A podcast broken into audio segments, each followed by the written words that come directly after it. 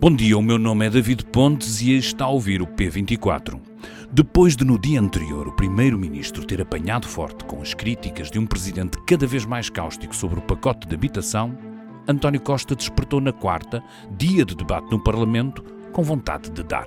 Começou por dar aos professores, que têm sido objeto da generosidade do governo, embora se continuem a mostrar bastante ingratos, algo que seria impensável há algum tempo atrás. Não vão existir vagas de acesso ao quinto e sétimo escalão da carreira docente, pelo menos para os professores que estão atualmente entre o primeiro e o sexto patamar desta categoria e que tenham nela ingressado antes de agosto de 2005. É uma forma de descongelar sem descongelar. Confuso? Para António Costa, que chegou a ameaçar demitir-se se fosse devolvido o tempo integral de serviço congelado durante a Troika aos professores, este é um ponto em que politicamente não pode dar parte de fraco. Daí a solução de dar com uma mão o que não pode dar com a outra. A proposta de isenção de vagas, é a expressão usada pelo governo, faz parte das medidas equacionadas para compensar os efeitos assimétricos do tal congelamento das carreiras. Devido à obrigatoriedade de existência de vagas, metade dos professores em condições de progredir têm ficado parado na carreira nos últimos anos. Assim, sem avaliação de mérito, sem funil, avançam todos e, obviamente, serão recompensados financeiramente. Ao todo, poderão ser abrangidos cerca de 60 mil professores. Falta saber se esta generosidade pode ajudar a terminar com o período de contestação nas escolas. Mas quanto à generosidade, ela não ficou por aqui, porque quando toca um ramo da função pública, não pode ficar assim. Para os restantes trabalhadores do Estado, o Governo propõe progressões mais rápidas, também para corrigir os efeitos do congelamento de carreira. Uma medida semelhante à prevista para os professores, que deverá abranger 65% dos trabalhadores. Ao todo, serão cerca de 349 mil funcionários. Quanto isto tudo vai custar, ainda não se sabe. Mas se acha que é tudo, acha mal. Durante o debate no Parlamento de ontem à tarde, António Costa anunciou que o governo vai propor a correção dos salários da função pública porque a taxa de inflação em 2022 foi de 7,8 e não de 7,4, como o executivo previa. Mais uma vez, António Costa não quis revelar qual o valor que vai ser proposto aos sindicatos da função pública, nem se essa atualização dos salários vai ser paga com retroativos a janeiro. Mas não se pense que António Costa desistiu das contas certas. Diz ele que esta generosidade só é possível por causa das contas certas. E se não vai mais longe, é, já adivinhou, por causa das contas certas. Muitas novidades para o Ruben Martins digerir com a ajuda da Raquel Martins. Tenha um bom dia. E, David, comecei por perguntar à Raquel que aumentos salariais são estes que António Costa anunciou para a função pública. O Primeiro-Ministro anunciou que iria rever uh, o aumento salarial que foi dado em 2023, mas, na verdade, ele não disse uh, uma série de coisas, nomeadamente rever para quanto. Ele falou numa inflação de 7,4% quando o governo decidiu os aumentos que deu e a inflação ficou em 7,8%. Portanto, não sabemos se o aumento será de 10,4 pontos percentuais, que é a diferença entre um e outro. Também não disse se os aumentos, o reforço, eh, será feito com efeitos retroativos a janeiro, será natural que assim seja. Uh, há também aqui uma questão que tem a ver com a forma como esta compensação será feita, porque, ao contrário do que aconteceu em anos anteriores, o aumento salarial que foi dado aos funcionários públicos no dia 1 de janeiro de 2023 não foi igual para todos. Oscilou entre os 2% e os 8%. Ou seja, quem estava na base da carreira, um assistente operacional, que é, por exemplo, auxiliar de uma escola, e que estava com um salário mínimo, uh, teve um aumento de 8%. E, de facto, aí está até acima desta inflação de 7,8%. Mas depois, todas as carreiras a seguir tiveram aumentos o aumento mínimo era de 52 euros, mas depois, à medida que vamos uh, andando na escala salarial, o aumento seria no máximo 2%. E, portanto, não se sabe exatamente se esta correção uh, será feita nos mesmos moldes ou se será igual para todos. Portanto, essas são as incógnitas que ficam, aquilo que não se sabe e que só para a semana ficaremos a saber quando o Governo se reunir com os sindicatos. O Primeiro-Ministro disse exatamente isso, que primeiro queria dizer aos sindicatos qual era a solução que tinha encontrado. É normal atualizações no salário da, da função pública a, a meio do, do ano civil? Ou este é um cenário raro, se não mesmo único? Não é comum, não tem sido comum. Uh, penso que já aconteceu uh, no século passado várias vezes, uh, mas nos anos mais recentes não tem, nunca aconteceu e, na verdade, os funcionários públicos tiveram aqui um calvário bastante longo de cortes salariais ou de congelamentos salariais. Portanto, nos últimos anos, isso nunca se colocou dessa forma e, quanto muito, colocou-se ou congelamentos ou aumentos muito, muito irrisórios. Mas atenção, que isso também aconteceu nos anos mais recentes porque a inflação era, chegou a ser negativa ou era muito baixa e, portanto, não havia essa necessidade. Embora uh, os sindicatos uh, digam que há perdas de poder de compra acumuladas muito elevadas, uh, mas na verdade nos últimos anos isto nunca aconteceu desta forma. Uhum. Nesta quarta-feira também tivemos notícia no que toca às negociações no, no setor da educação entre o Ministério e os sindicatos de que existe essa possibilidade de acabar com as cotas no acesso a determinados escalões na carreira, neste caso o quinto e o sétimo.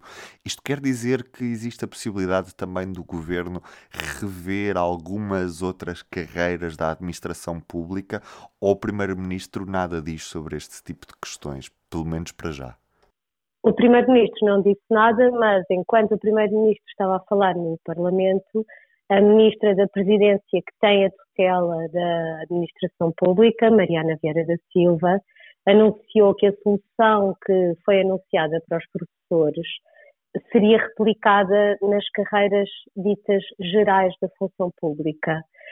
Uh, ela também não, não desvendou exatamente o que é que vai ser feito, não há de ser exatamente igual aos professores, porque são carreiras muito diferentes.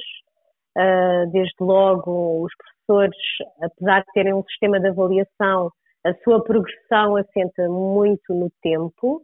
No caso dos funcionários públicos das carreiras mais gerais, imaginemos um técnico superior, a sua progressão faz-se com base nos pontos que ele vai amealhando com a avaliação de desempenho. Uh, portanto, são carreiras muito diferentes. Uh, também já se sabe com algum pormenor o que é que, qual, qual é a proposta. No caso das restantes carreiras, a promessa que foi feita pela Ministra Vieira da Silva foi de acelerar a progressão destes trabalhadores para corrigir os efeitos dos congelamentos. E só para nós termos uma ideia, Uh, nos últimos 17, 18 anos, houve dois períodos de congelamento, uh, digamos que, uh, de certa forma, que foram tornados lei. Um deles entre 2005 e 2007 e outro entre 2011, quando a Troika entrou em Portugal, e 2017. E a forma como o congelamento foi feito também não era igual para, as, para todas as carreiras. E, portanto, isso fez com que quando, houvesse, quando houve o descongelamento em 2018, esse descongelamento também não tivesse sido feito exatamente da mesma forma. E os professores consideraram sempre que ficaram prejudicados. Portanto, agora, a promessa que há é que vai haver uma aceleração, uh, a ideia é corrigir os efeitos desse congelamento, uh, não é uh, dar pontos ou dar tempo aos trabalhadores para eles acumularem, aquilo que se percebe é que será uma correção parcial do facto das pessoas terem tido uma progressão mais lenta na sua carreira, porque o congelamento, apesar de, no caso das carreiras gerais, as pessoas terem continuado a acumular pontos, e a partir do momento em que o congelamento acabou, as pessoas puderam progredir, mas se tivessem progredido na altura certa, estariam noutra, noutro patamar salarial que não estavam. Mas ela avisou que não será uma compensação total, será parcial e, mais uma vez, eh, teremos de esperar pela próxima quarta-feira, quando já estão, já vai haver reuniões com os sindicatos, já estão marcadas e só aí é que saberemos quando é que este é que esta aceleração terá efeitos, como é que será feita e quanto é que custará. Uhum. Uh, precisamente nesse ponto do quanto é que custará, apesar de não sabermos efetivamente qual é que é o custo disto para, para o orçamento de Estado, para o Estado português, uh, sabemos que nos últimos anos o que tem reinado é um discurso de contas certas.